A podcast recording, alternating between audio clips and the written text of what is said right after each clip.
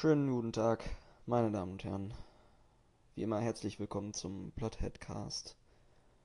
Hallo, hallo, hallo, kann man mich hören? Ja, ähm, wie immer, ich glaube, ich muss hier gar nicht viele Worte verlieren. Geht's hier um Filme. Mein Name ist Steffen, das ist der Plotheadcast. Ja, und heute geht's um Red, White and Blue aus dem Jahre 2010.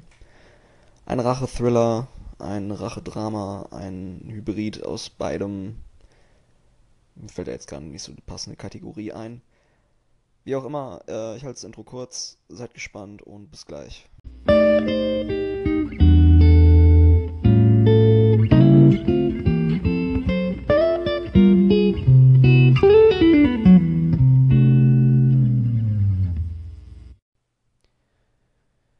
Red, White and Blue aus dem Jahre 2010. Geht 104 Minuten, äh, ist von Simon Rumley geschrieben und inszeniert worden und ein Drama, Thriller, Horror-eskes Mischmasch, das äh, sich vor allen Dingen um die zentralen Themen menschliche Nähe, zwischenmenschliche Nähe, äh, Entfremdung, Körperlichkeit und ähm, im letzten Drittel auch um quasi Rachebilder und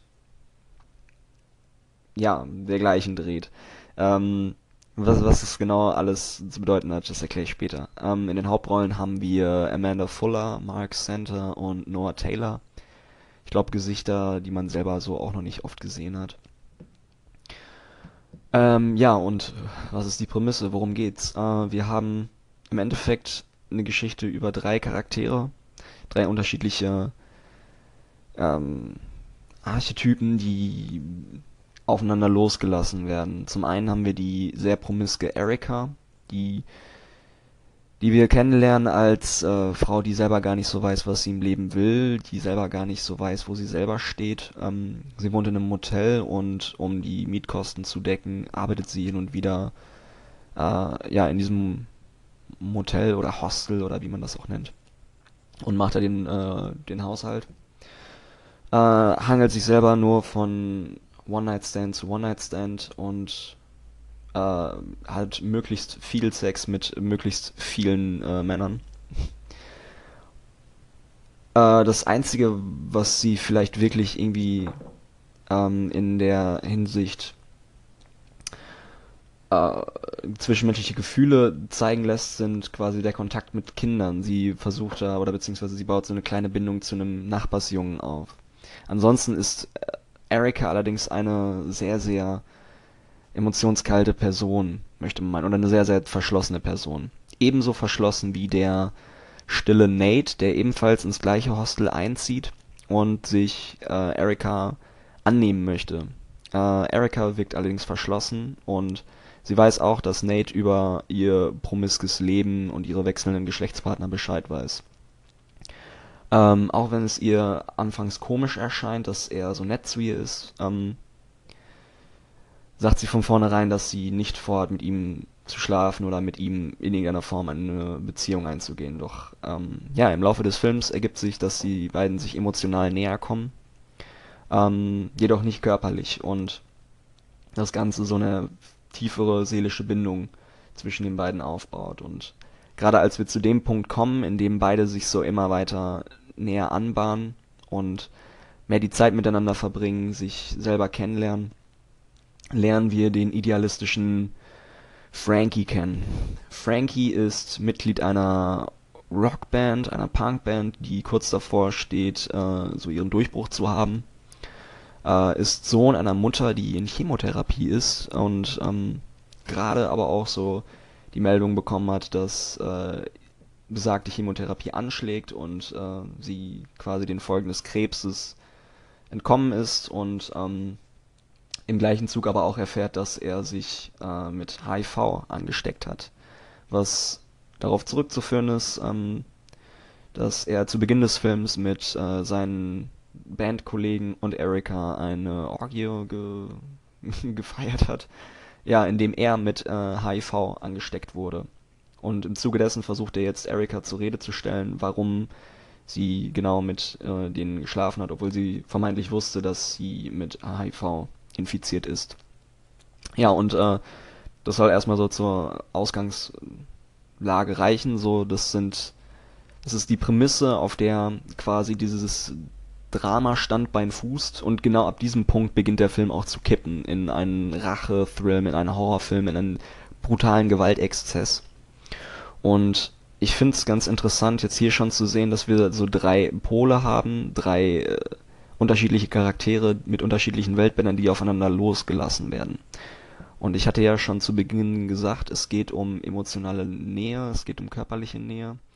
Und das Ganze nimmt dann eine sehr, sehr interessante Facette an. Red, White und Blue grundsätzlich äh, anders und damit für mich auch interessant macht, ist die Art und Weise, wie er geschrieben und inszeniert ist.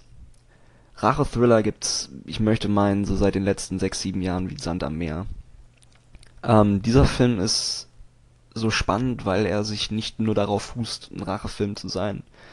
Äh, wenn wir uns das Cover angucken, ähm, wird es eigentlich deutlichst impliziert, aber überwiegend haben wir hier ein Drama.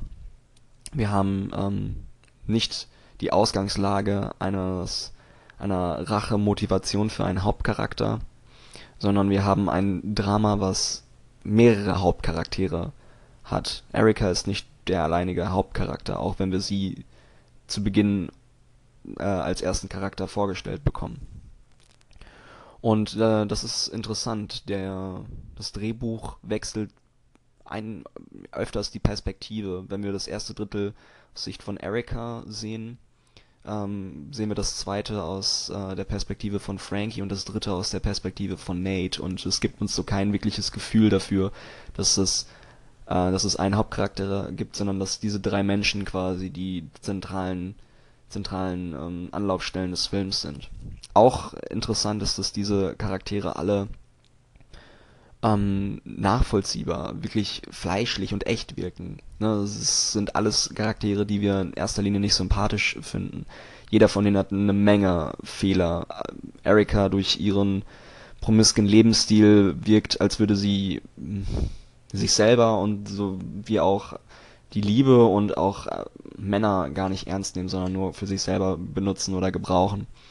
Nate ähm, der zwar sehr nett zu Erika ist, gesteht allerdings auch, dass er als Kind äh, ein großes Interesse daran hat, Tiere zu quälen und ähm, aus der Army entlassen wurde, ähm, sehr, sehr rough ist und viele Mitmenschen, ja, dass ihn, dass ihn die, dass ihn viele Mitmenschen anekeln. Wir kriegen das Gefühl, auch mit ihm einen ähm, nicht ganz ja nicht ganz äh, mögenswerten Charakter zu bekommen. Warum vor allen Dingen das im letzten Drittel deutlich wird, das verrate ich jetzt mal noch nicht. Ähm, genauso wie Frankie, der ähm, sich quasi selber in den Mittelpunkt stellt und seinen Idealismus über alle anderen Sachen ordnet, ähm, sich auf der Arbeit über seinen Chef hinwegsetzt und im Großen und Ganzen auch lieber seinen Kopf durchdrücken möchte. Wir haben aber vor allen Dingen auch diese, diese, diese zwei Hälften, diese Drama- und diese Thriller-Hälfte, die dem Film eine eigene Dynamik geben. Wir wissen zunächst nicht, wo es hingeht. Der Film ist generell sehr ruhig inszeniert. Wir haben kaum Musik. Es gibt ab und an ähm, einzelne Piano-Geklimper-Einlagen. Ansonsten haben wir wirklich keine Musik. Es sind zwischendurch noch, ich möchte meinen, kurze Montagen drin, die sehr an den Stil von Edgar Wright erinnern was vor allen Dingen in so einem ernsten Drama-Thriller ähm, sehr, sehr anders kommt und auch gar nicht so erwartet. Und dadurch versucht dieser Film eine sehr, sehr, eine sehr, sehr unkonventionelle Art und Weise an die Herangehensweise dieser Charaktere zu zeichnen. Es wird nicht viel gesprochen, auch wenn ich jetzt gerade zum Beispiel äh, impliziert habe, dass diese Charaktere sehr viel von sich preisgeben. Das ist überwiegend eigentlich nur das Werk von ähm, den Bildern, die die Kamera einfängt. Und da muss man mal schon mal einen hohen Credit zollen. Ähm, die Bilder, die hier eingefangen werden, sind nicht besonders ästhetisch, was filmische Gesichtspunkte anbelangt, aber sie sind sehr, sehr intensiv und sehr, sehr sensibel, was die Charaktere angeht. Wir haben, wir, wir sehen die Charaktere in Momenten, die vor allen Dingen den Schauspielern sehr viel Mut zur Hässlichkeit abverlangen, die sehr, sehr viel zwischen den Zeilen schreiben. Die Charaktere und die Blicke, die sie miteinander austauschen, sind teilweise so Gold wert. Ich möchte meinen, das ist das, mit dem der Film einen bei der Stange hält und vor möglicher Langeweile abhält. Ähm, keine Kost für äh, wirklich actiongetriebene Fast and Furious Fans. Hier muss man wirklich ein bisschen seine Aufmerksamkeit rein investieren. Meiner Meinung nach ähm, kommen diese nuancierten darstellerischen Leistungen äh, zur Geltung, wenn wir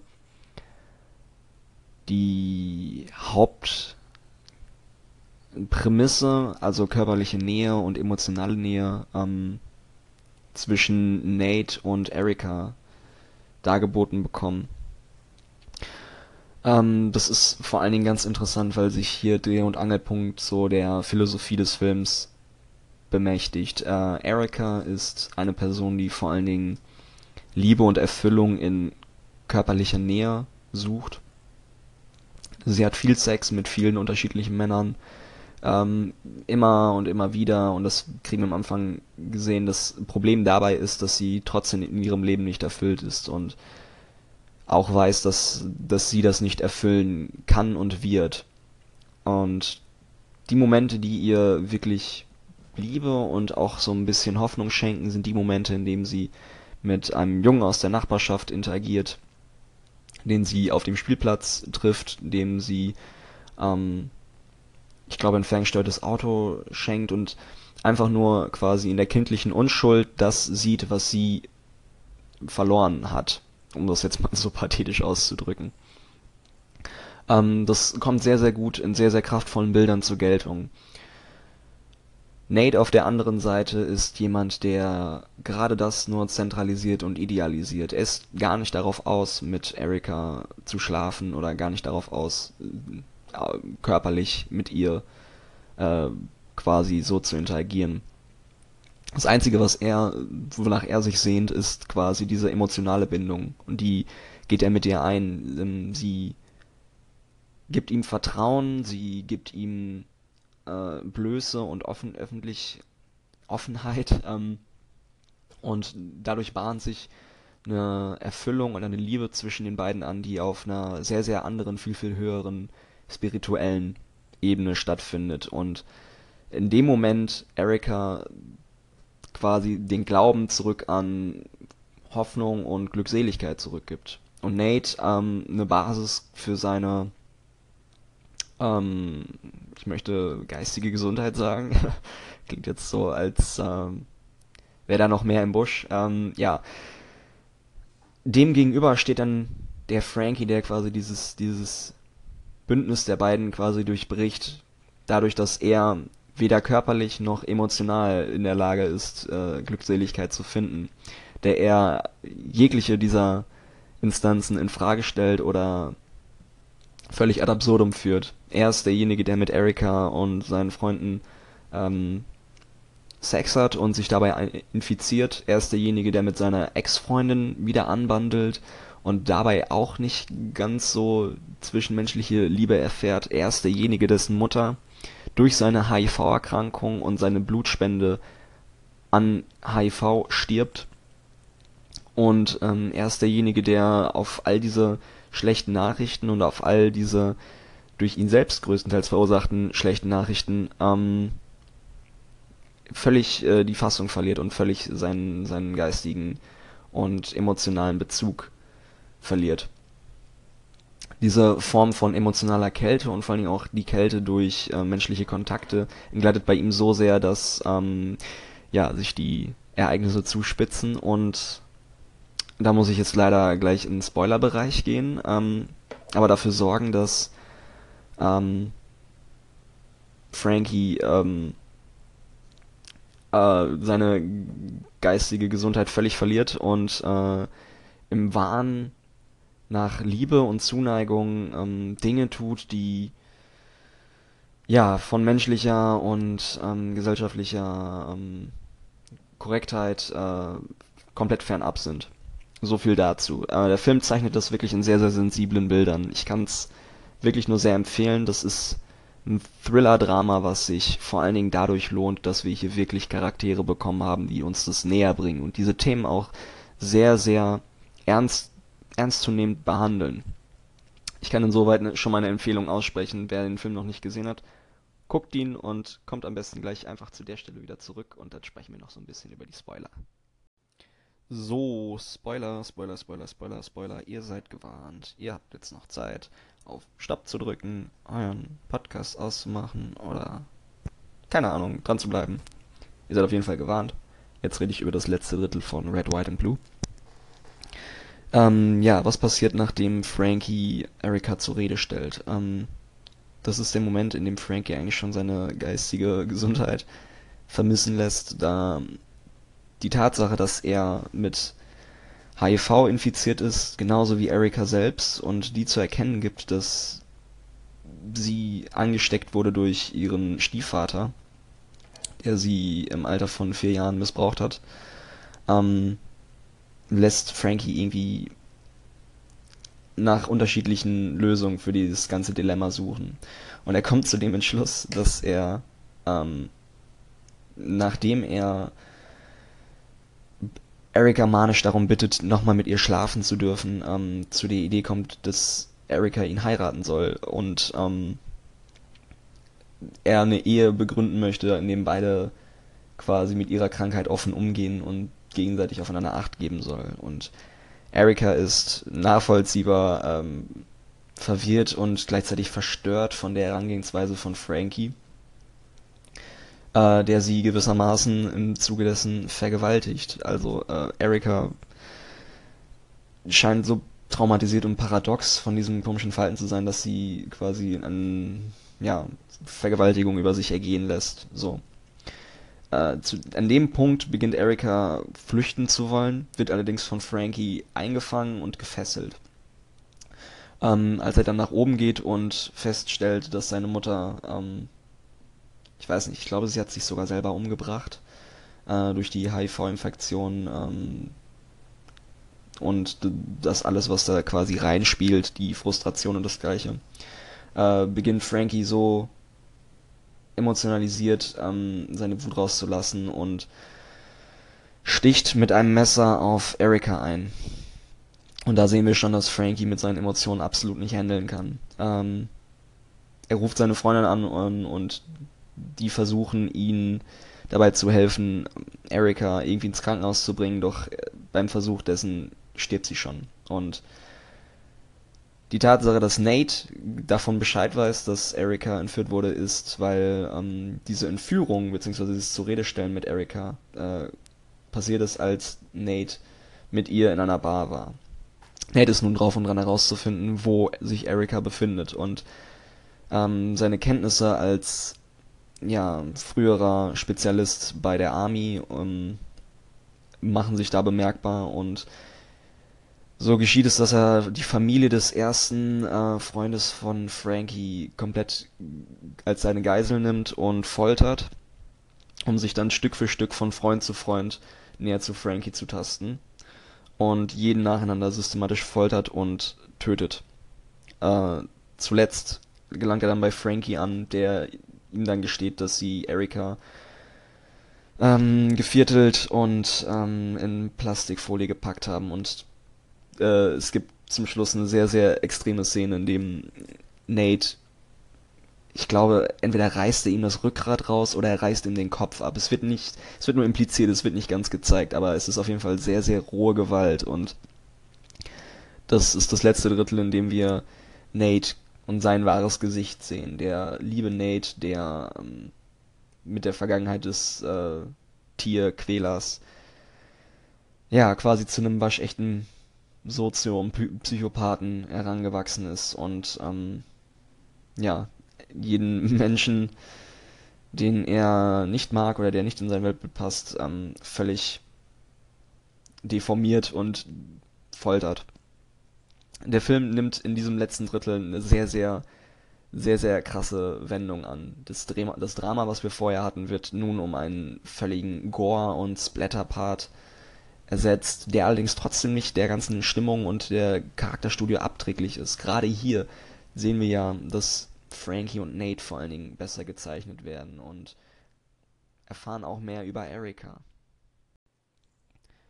Das letzte Drittel ist somit der klassische Umbruch, die klassische Auflösung, möchte ich meinen, aber auch fortlaufend. Wir erfahren einerseits zum Beispiel von Erika, dass äh, dieser Lebensstil, dieser promiske Lebensstil nicht unbedingt nur darauf geeicht ist, ähm, selber Erfüllung oder Liebe zu erfahren, vor allen Dingen aber auch um ja dem der Welt zu schaden. Sie hat bewusst ungeschützten Geschlechtsverkehr mit möglichst vielen Männern, um ja selber irgendwo eine Art von Genugtuung zu bekommen dafür, dass sie als Kind vergewaltigt wurde. Nathan ist ähm, drauf und dran, ähm, selber sein, sein Gesicht zu verlieren, wenn er nach und nach die Freunde von Frankie äh, ermordet und foltert. Sogar ein kleines Kind im Zuge dessen foltert. Äh, also er foltert bei, seinem, bei dem ersten Freund von Frankie nicht nur diesen selbst, sondern auch die Frau und das Kind. Und das mit so einer gelassenen und selbstverständlichen Art und Weise, dass es den Zuschauer wirklich schockt zu sehen, dass äh, zu was dieser Mensch imstande ist. Ähm, und Frankie vor allen Dingen, der schon von vornherein nicht ganz koscher war und durch seinen Idealismus völlig zugrunde getrieben wird. Es gibt all diesen Charakteren noch so, ein, so eine runde Facette, die vor allen Dingen uns am Ende fragen lassen, okay, warum und wieso sollten wir irgendeinen von diesen Menschen sympathisch finden? Wo ist so unser Bezugspunkt? Und das ist das Ding. Ähm, Im Endeffekt werden uns all die Bezugspunkte genommen. Wir haben Charaktere, die in einer Welt agieren, die von der ersten bis zur letzten Minute ab, abge, abgewrackt, abgeranzt wirken, die so keinen wirklichen Ästhetizismus äh, nahelassen. Und das ist vor allen Dingen dann im Zuge dessen äh, spannend, wenn das Ende damit schließt, dass Nate die Leichenteile von Erika in der Wüste vergräbt und sich quasi drauf und dran macht, durch die Welt weiterzuziehen. Ähm, wir dann auch, dass er Erika einen Heiratsantrag ähm, gemacht hat und sie diesen auch angenommen hat. Also damit sehen wir einerseits, dass er nicht nur die Hoffnung begräbt, die er selber hat, äh, dieses, diesen kleinen Lichtblick für eine gute Welt, ähm, weil Erika ja auch ihm ähm, quasi die Hoffnung für eine selber positive menschliche Seite versprochen hat. Äh, wir sehen aber auch die Trostlosigkeit, die damit weiterfährt und jemanden, der Selbstjustiz in solch einer brutalen und äh, selbstgerechten Art und Weise ausgelebt hat, ungestraft äh, und ungesühnt durch das, äh, ja, durch die Welt weiterzieht. Der Film ist da vor allen Dingen sehr, sehr sehr, sehr ruhig und sehr, sehr einfühlsam. Diese Folterszenen werden keinesfalls irgendwie mit roffer oder garstiger Musik unterlegt, sondern wie der Rest des Films sehr, sehr ruhig, aber dabei dann auch, also gerade dadurch sehr, sehr, sehr, sehr zuspitzend und mit so einer kühlen, so einer kühlen Brutalität seitens Nathan ähm, dargeboten, dass man zwischen Ekel und Faszination irgendwie hin und her taumelt. Sowas macht Red, White und Blue jetzt so großartig anders. Ähm, ich würde sagen, einerseits die Drehbuchstruktur, andererseits so die sensible Art und Weise, wie die Charaktere, Charaktere geschrieben und inszeniert sind. Äh, Im Großen und Ganzen haben wir hier aber auch einen Film, der also nicht, nicht zu Unrecht auch unter, unter dem Radar geflogen ist. Er hinterlässt keine wirklichen Fußspuren, möchte man meinen. Ähm, ist aber auf jeden Fall eine Perle, die es sich wirklich mal zu sehen lohnt. Ähm, mir wurde der Film, glaube ich, vor boah, auch fünf, sechs Jahren oder so mal im Rahmen von Cineclash empfohlen. Das ist so ein altes Format mit Etienne Gade und Colin Gable von den Rocket Beans. Und ich wollte den immer mal, mal gucken und ja, jetzt habe ich mir das auch mal quasi zu Gemüte geführt und ey, ich war wirklich sehr, sehr ähm, überrascht, wie gut und wie anders dieser Film daherkommt. Also für Leute, die sich mal so ein schönes, ruhiges ähm, Ding geben möchten, absolute Empfehlung von mir. so, ich hoffe, ich konnte dem einen oder anderen vielleicht eine kleine Filmperle ans Herz legen. Den einen oder anderen vielleicht irgendwie für diesen Film begeistern oder interessieren. Äh, Im Großen und Ganzen danke ich mir, bedanke ich mich schon mal für die Aufmerksamkeit. So, ähm, ja, äh, vielen Dank, dass ich bisher jetzt hier sechs Folgen machen konnte. Ähm, der ein oder andere auf Anchor hat es vielleicht letztens mitbekommen. Ich hatte eigentlich auch ähm, kleine Review zu Kingsman und äh, Blade Runner gemacht. Äh, die ist allerdings durch Scheitern der Anchor-App und ähm, ja, technischen Problemen äh, nicht fertig geworden. Ähm, was das angeht, ich werde wahrscheinlich in naher Zukunft auch, glaube ich, nicht mehr dazu kommen oder auch nicht mehr so den Sinn finden, die nochmal nachzuholen. Wenn es passiert, dann passiert's, aber ich gehe erstmal nicht davon aus. Äh, Im Zuge dessen hatte ich allerdings wahrscheinlich in Zukunft vor, nochmal auf einen Rachethriller zu sprechen zu kommen, der vielleicht äh, so in den Augen oder Ohren mancher Leute vielleicht ein bisschen präsenter ist. Ich werde jetzt noch nicht noch nicht sagen, was für einen Film ich da im Kopf habe, aber ähm, das ist ähm, schon ein etwas bekannterer Film. Äh, Im Zuge dessen ähm, bleibt gespannt. Ich hoffe, ihr bleibt mir auch weiterhin gewogen. Ähm, Anregungen und äh, Wünsche, Kommentare und alles gerne hier bei Anchor unter die ähm, unter die Station Files oder bei iTunes oder wo nicht wo.